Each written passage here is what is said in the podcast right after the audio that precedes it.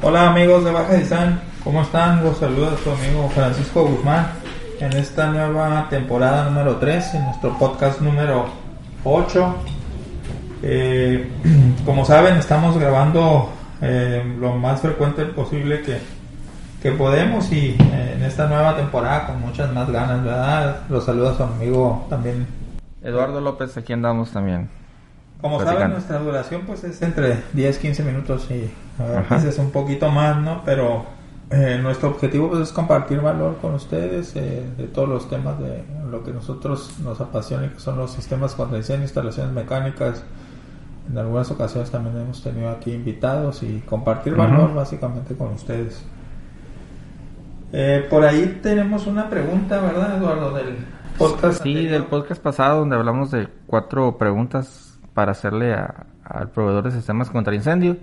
Y nos preguntan que, si también deben preguntar o averiguar sobre las certificaciones que pueda tener la compañía. Este, pues sí, sí sería eh, muy importante verificar qué certificaciones tienen. Recordemos que actualmente está la CETRAS en México y en Estados Unidos pues tenemos, eh, bueno, están la NICET, las FPS y actualmente la, nueva, ¿no? De NFPA. Que por ahí en, otro podcast platicamos también de certificaciones. En el podcast... En el podcast de... Eh, que lo denominamos... La certificación de NFPA. Así es. Ahí van a poder encontrar lo que platicamos sobre las certificaciones. Y sí, bueno, muy importante que la compañía cuente con alguna certificación actualmente no una compañía no te puede digamos que no hay una carrera en México que te diga ah, eres diseñador de sistemas contra incendios sí las existen pero no por ejemplo en Latinoamérica no.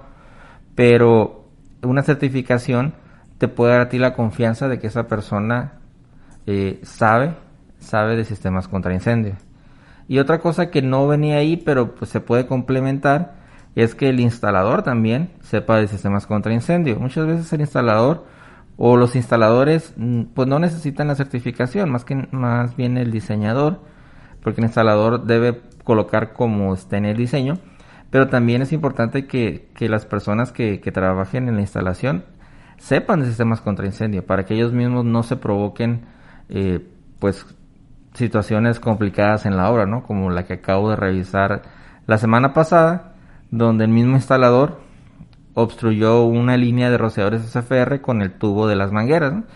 Este, pues ahí movieron el, el, tubo y pues obstruyó el mismo, ¿no? Entonces, que sepan de sistemas contra incendio que un rociador SFR pues no se debe obstruir, pues es importante, ¿no? Sí, como dicen, se, se agarró los dedos en la puerta. Así es, el solo. El solo. El solo. Y, y nada más para eh, complementar aquí la, la respuesta de Eduardo, eh, hace unos días nos llegó una pregunta por ahí de también de, de un consultor eh, donde comentaba las compañías están certificadas para instalar sistemas contra incendio no hablando nada más en México, ¿no? Sobre todo yéndonos pues a de donde venimos con toda esta reglamentación que es este, Estados Unidos. Ajá. Y pues por ahí hubo muchas respuestas, ¿no? Pero la, la conclusión es que no existe este, una certificación para una compañía, ¿no?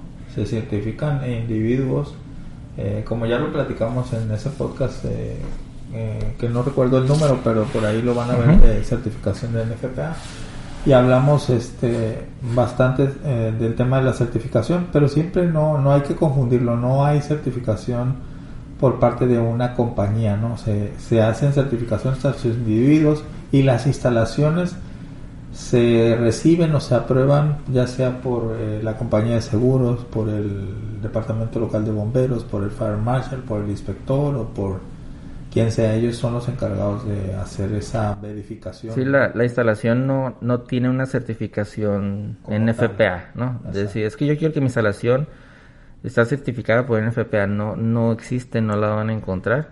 Como comenta Frank, son los individuos los que revisan, los que aprueban y ellos son los que van a tener las, las certificaciones que, que se necesiten.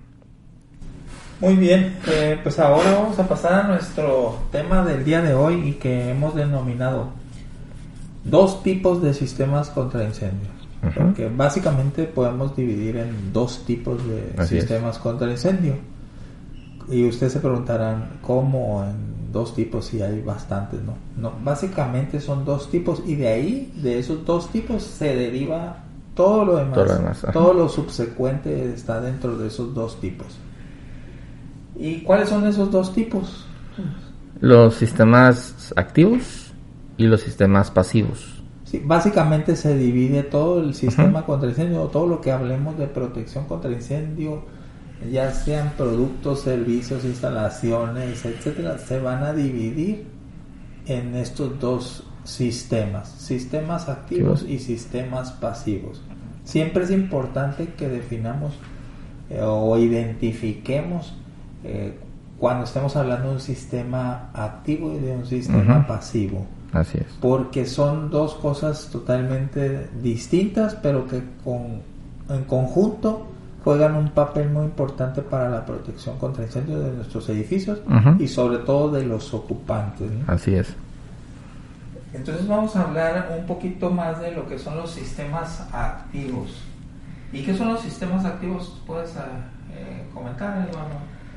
Pues el sistema activo es aquel que te va a ayudar o te va a apoyar a combatir un incendio cuando está ocurriendo, ¿no? algo, algo que va a mover el agua, algo que va a descargar agua, algo que te va a ayudar a ti a que puedas atacar directamente el incendio. Ya sea que tú lo por, por, medio de una manguera, por medio de unas alarmas contra incendio, por medio de un rociador que se activa automáticamente, por medio de un extintor. Todo eso es lo que podríamos eh, resumir como sistema activo. Cuando hay un incendio, lo atacas directamente, ¿no? Ya sea de alguna de esas, de esas formas.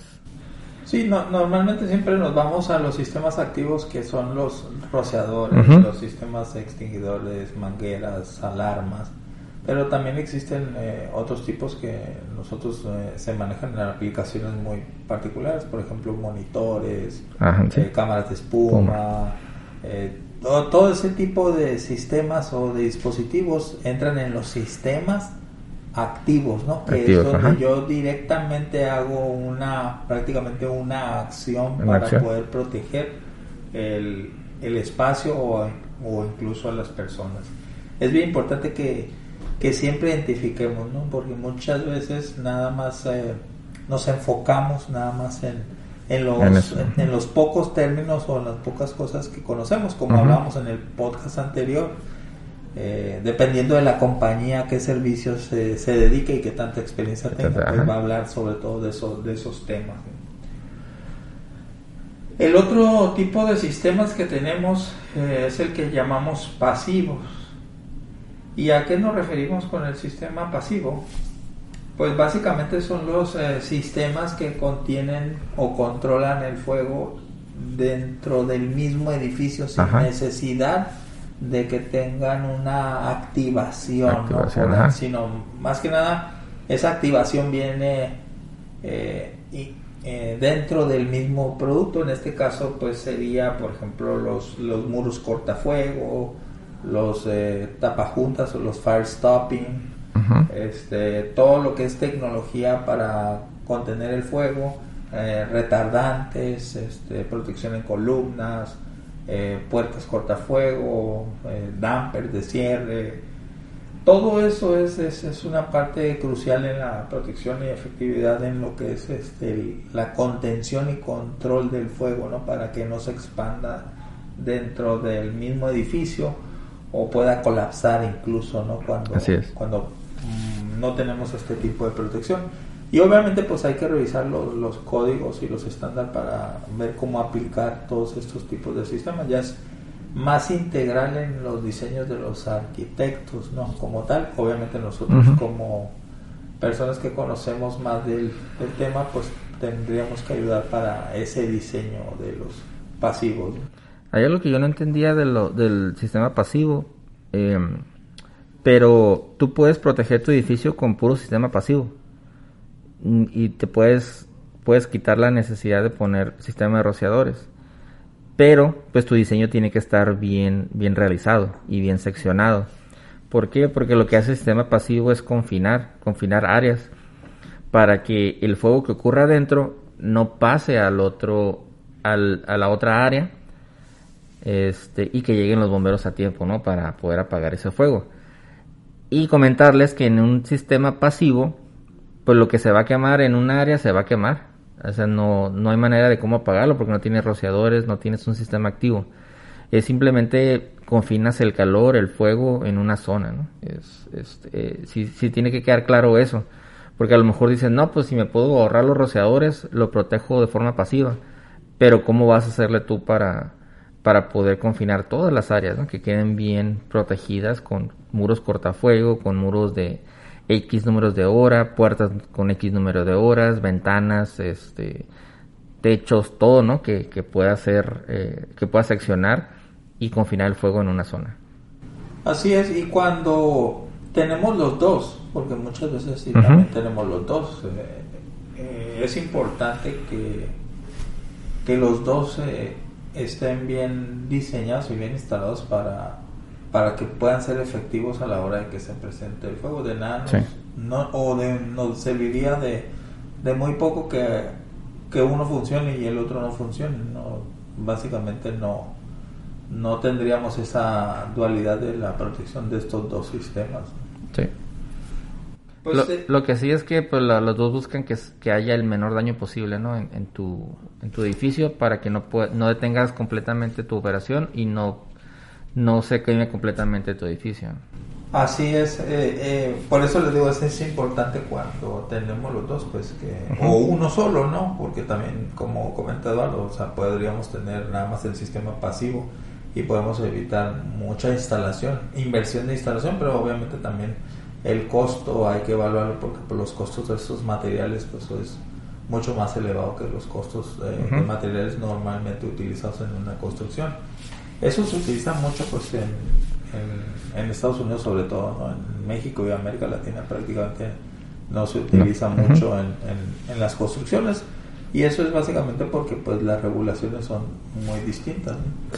Y podemos encontrar edificios de gran altura, por, para dar un ejemplo, que no tienen rociadores. Pero el edificio está construido con un sistema de protección pasivo muy complejo, que ese edificio cuesta en cuanto a inversión de construcción mucho más caro que un edificio normal que incluso protegiéramos con rociadores, pues eh, sería más económico. Pero esas ya son cuestiones más eh, financieras y técnicas que hay que hacer una comparativa para ver qué nos conviene más. Así es. Pues muy bien, pues este es el, el tema que les traíamos el, el día de hoy, que, que, queríamos comentarles que pues todos los sistemas con se dividen en, estos dos tipos de sistemas, activos y pasivos. Antes de despedirnos, pues Eduardo tiene aquí algunos anuncios para, para ustedes. Sí, los invitamos a que nos sigan en, nos, bueno, nos lean en Baja Design Engineering Blog.academy van a poder encontrar artículos escritos por los ingenieros de Baja Design y también invitarlos a que se suscriban a nuestro canal de YouTube BD Espacio TV Channel, en el cual podrán encontrar más de 500 videos que hablan de sistemas de protección de incendios. Algunos están en listas de reproducción para que sean más accesibles para ustedes. Los invitamos a que vean la lista de reproducción de cuartos de bombas, en el cual les platicamos de cuartos de bombas desde instalación, cuartos, este, etcétera, todo eh, van a poder encontrar muchos temas ahí de, cuartos de bombas. Eh, eh, regálanos una suscripción y activen la campanita para que les lleguen las notificaciones de los nuevos videos. Y bueno, estamos ahí al pendiente por cualquier pregunta, duda que tengan, comentario. Y si les gusta, compártanos. Y antes de despedirnos, aprovechamos nada más para comentarles que próximamente, para si tenemos por ahí algunos escuchas en en la ciudad de Quito, Ecuador. Por ahí próximamente vamos a estar dando un, curso de diseño e instalación de rociadores automáticos contra diseño y cálculos hidráulicos. Eh, Así es. Próximamente, si necesitan información, pues nos hacen, nos lo hacen saber y se los hacemos llegar. Así es. Esperemos vernos por allá pronto. Muy bien. Y pues muchas gracias. Nos vemos en el próximo capítulo. Dale.